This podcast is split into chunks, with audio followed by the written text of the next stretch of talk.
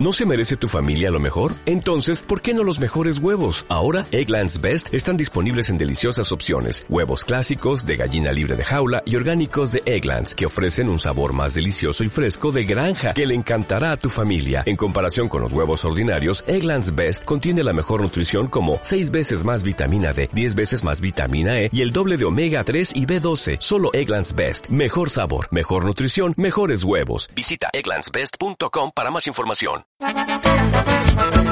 Todos los martes. De 20 a 22. A ver qué pasa. Por lamolotov.com.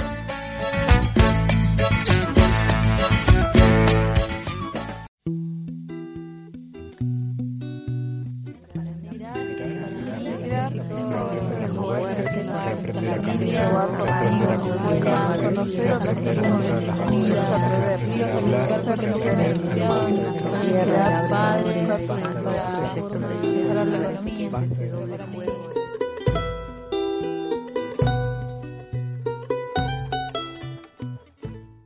Buenas, buenas, querida audiencia de la Molotov. Desde este rincón del mundo les saludo nuevamente en esta tercera emisión de la mini columna. Hoy, a cinco años del primer Ni Una Menos, vamos a estar hablando sobre mujeres y migraciones. Y para eso estuve en diálogo con dos colectivos que desde Buenos Aires se organizan para visibilizar y acompañar distintas situaciones de vulneración de derechos. Creo que más o menos todos y todas sabemos que aún en el 2020 y aún estando en cuarentena, los derechos de las mujeres en la Argentina están siendo vulnerados. Esta situación se recrudece cuando hablamos de mujeres migrantes y población racializada. Acá en Argentina hay dos fechas importantes en los que los distintos colectivos ocupan las calles masivamente para hacer visible esta problemática. Estos días son el 8 de marzo y el 3 de junio. Pero para la población migrante que vive en Argentina hay una tercera fecha importante y es el 10 de enero. Este día se recuerda a Marcelina Meneses y a su hijo Joshua, quienes en el 2001, luego de ser víctimas de agresión verbal, discriminación, xenofobia y racismo, fueron arrojados del tren Roca en movimiento. La empresa ocultó las filmaciones y gracias a la lucha de las distintas organizaciones y colectivos migrantes, en el año 2012 se sanciona la Ley 4409 que establece en Capital Federal el 10 de enero como el Día de las Mujeres Migrantes. Quizás este pequeño relato, esto que les estoy contando, a muchas personas les recuerde otros ejemplos en los que las mujeres migrantes están pasando una situación similar. Y es que es algo que lastimosamente como población lo tenemos muy naturalizado. Cuando pensamos en racismo, pensamos que solamente ocurre con la población negra que vive en otros países, y vemos cómo en las redes mucha gente comparte videos y hace pública su indignación, pero como sociedad, en términos generales, nos cuesta mucho ver que Argentina tiene mucha población racista. Y nos cuesta mucho ver que esas mismas situaciones de las cuales nos indignamos pasan también acá pasan con la población negra argentina, pasan con la población negra migrante, pasa con la población migrante general, pasa con la población indígena, etc. Para conocer un poco más de esta situación en la actualidad, vamos a escuchar primero las palabras de Zulema Montero. Zulema es abogada y forma parte del colectivo Ni una migrante menos. Estuvimos hablando con ella acerca de lo que está pasando con las mujeres en este contexto de pandemia, cuarentena, y donde el ingreso familiar de emergencia fue negado a mucha población, pero sobre todo a población migrante que vive acá hace muchos años. Las personas más afectadas son las mujeres, las mujeres jefas de hogar, que han tenido valor de denunciar la violencia de género y, el hombre ha sido excluido y ellas han quedado a cargo de sus hijos, de sus familias, de toda la economía de su hogar. Entonces, estas mujeres lo que hacen es vivir del día al día. Ellas han sido las más afectadas con, este, con esta discriminación, podríamos decir, que hemos sufrido a las migrantes desde, desde dar una ayuda económica desde el Estado a las familias. Bueno, las y los migrantes nos hemos organizado a través del BTM se ha lanzado una campaña para procurar donaciones y, y, a la vez estas donaciones lleguen a las familias más necesitadas. Así hemos logrado, por ejemplo, llegar a 30 familias víctimas específicamente de violencia y bueno, que ha sido una gran ayuda para ellas y también hemos llegado a los, a, los compañeros senegaleses que viven de la, de la venta del día a día. En relación a las situaciones de violencia de género, Zulema nos comenta un poco acerca de la mirada que tienen sobre esta problemática.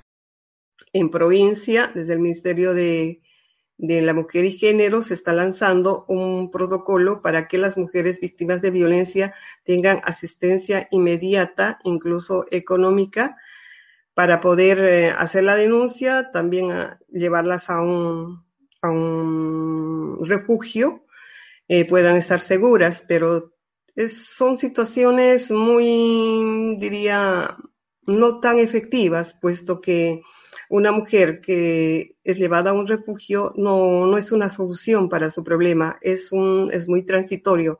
Por eso que las mujeres tendríamos que pensar ya en soluciones efectivas a, a las situaciones de violencia, que realmente el Estado saque políticas públicas para brindar una atención a la mujer desde la denuncia, un acompañamiento desde la denuncia, que no se le deje ir a la comisaría de la mujer y en la, y en la comisaría de la mujer se le lingulee y diga, pues no tienes lesiones visibles, no te podemos aceptar la denuncia, andate a tu casa, que cuando pase algo más o cuando estás muerta recién nos llamas y bueno, ahí actuamos. Y esa es, la, es, por eso que tantos femicidios se están presentando acá en la Argentina.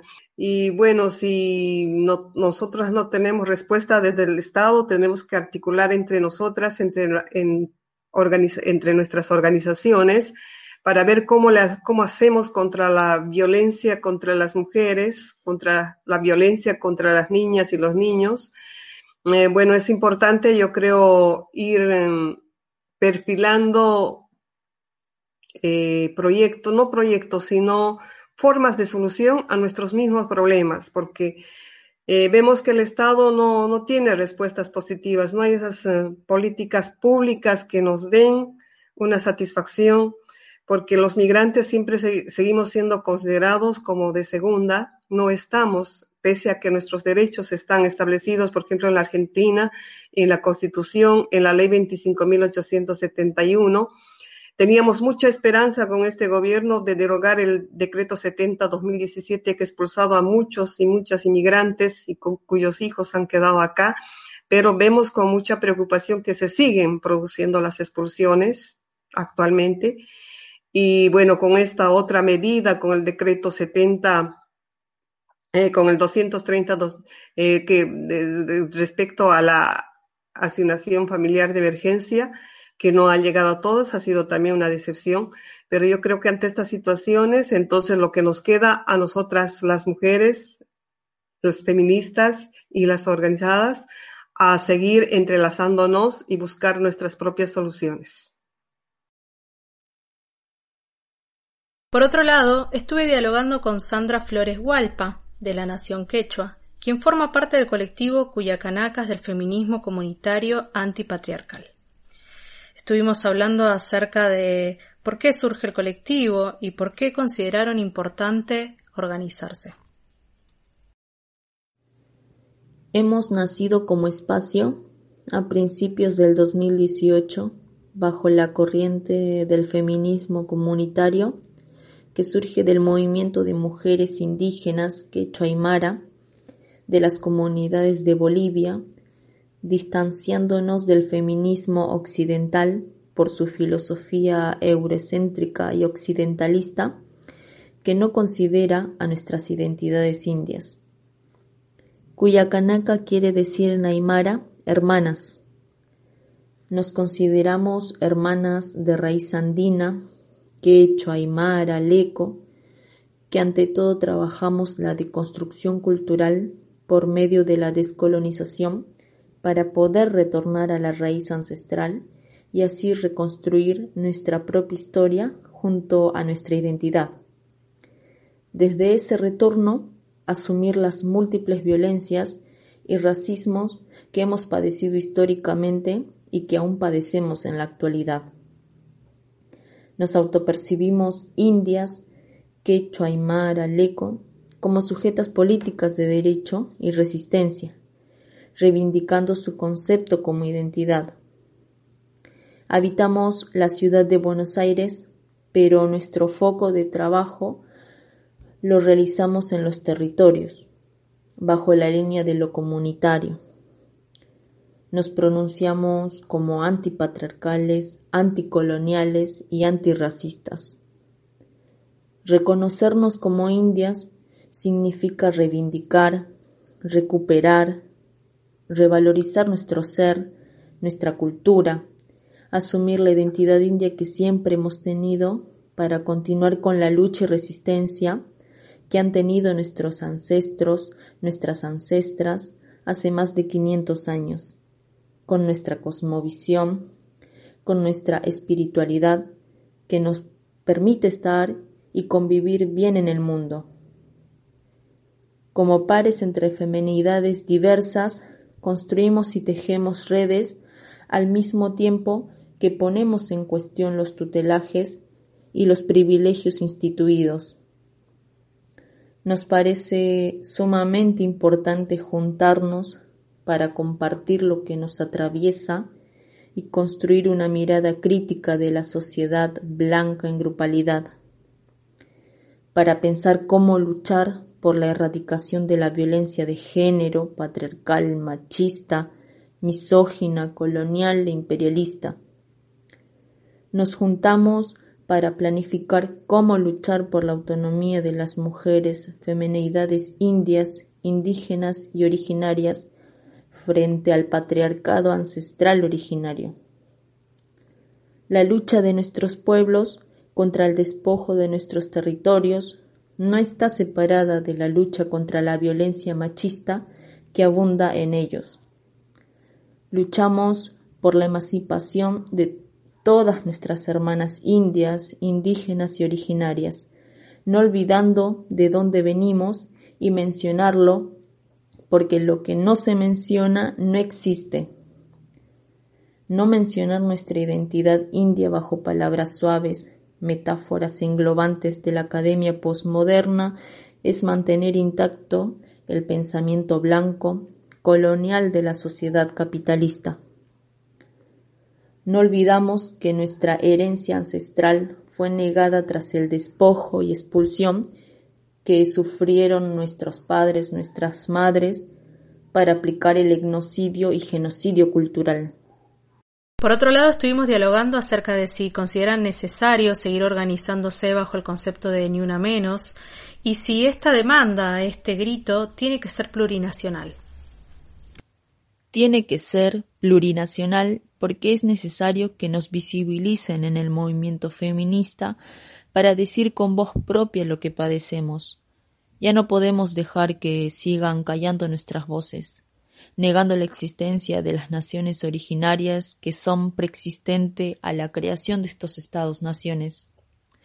De otro modo, seguirán perpetuando un genocidio silencioso, en donde se expresen los racismos, y ahí caemos nosotros, y seguiremos resistiendo, pese a las violencias, los saqueos y desalojos de nuestros territorios que son amenazados constantemente por políticas extractivistas. Queremos que se reconozcan la pluralidad de pueblos, culturas, cuerpos que luchamos contra el patriarcado, el colonialismo, el capitalismo y el racismo. Es necesario organizarnos bajo el grito ni una menos, por las múltiples violencias que sufrimos a diario por ser mujeres, pero también por ser indias, Queremos denunciar el racismo que nos violenta por ser quechuas, por ser aymaras, por ser leco. Ese grito del ni una menos es también por ni un territorio menos, ni una nación indígena menos por etnocidio y genocidio silencioso, ni una menos por la libre determinación de nuestros cuerpos. No queremos que sigan negando nuestra existencia, Queremos que se termine la violencia racista, estructural, capitalista, patriarcal y colonialista.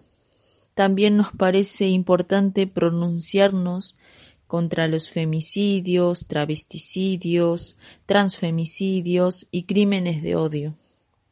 Así también gritamos basta de violencia institucional para los pueblos indígenas que sufren la persecución y desalojos de sus territorios, para la comunidad afro y de las personas racializadas, quienes sufrimos el atropello diario de la policía e instituciones del Estado. Somos sujetas de derechos de los países que habitamos. Y por todo esto nos sumamos al pedido de la aprobación de la Ley de Reparación Histórica y Económica para indígenas y afro invisibilizadas por la historia y víctimas de la trata esclavista, primeras desaparecidas por el Estado. Y por último, denunciamos que nos queremos sin violencias ni estereotipos. Muy importantes las palabras de Zulema Montero y Sandra Flores Hualpa, que desde sus colectivos organizan diferentes movidas para visibilizar todas estas cuestiones.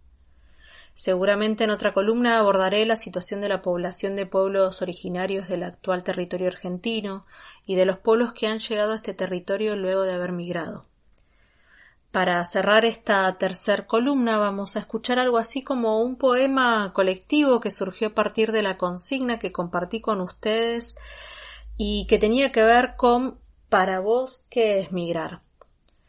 Algunas voces de la audiencia, sumada a las voces de mucha querencia migrante que me rodea, por suerte, compartieron sus pensamientos al respecto, así que les comparto esta creación. Yo por lo pronto me despido hasta la próxima columna. Nos escuchamos y espero que les guste. Somos La Molotov, una radio online, autogestionada, alternativa y con mucho amor.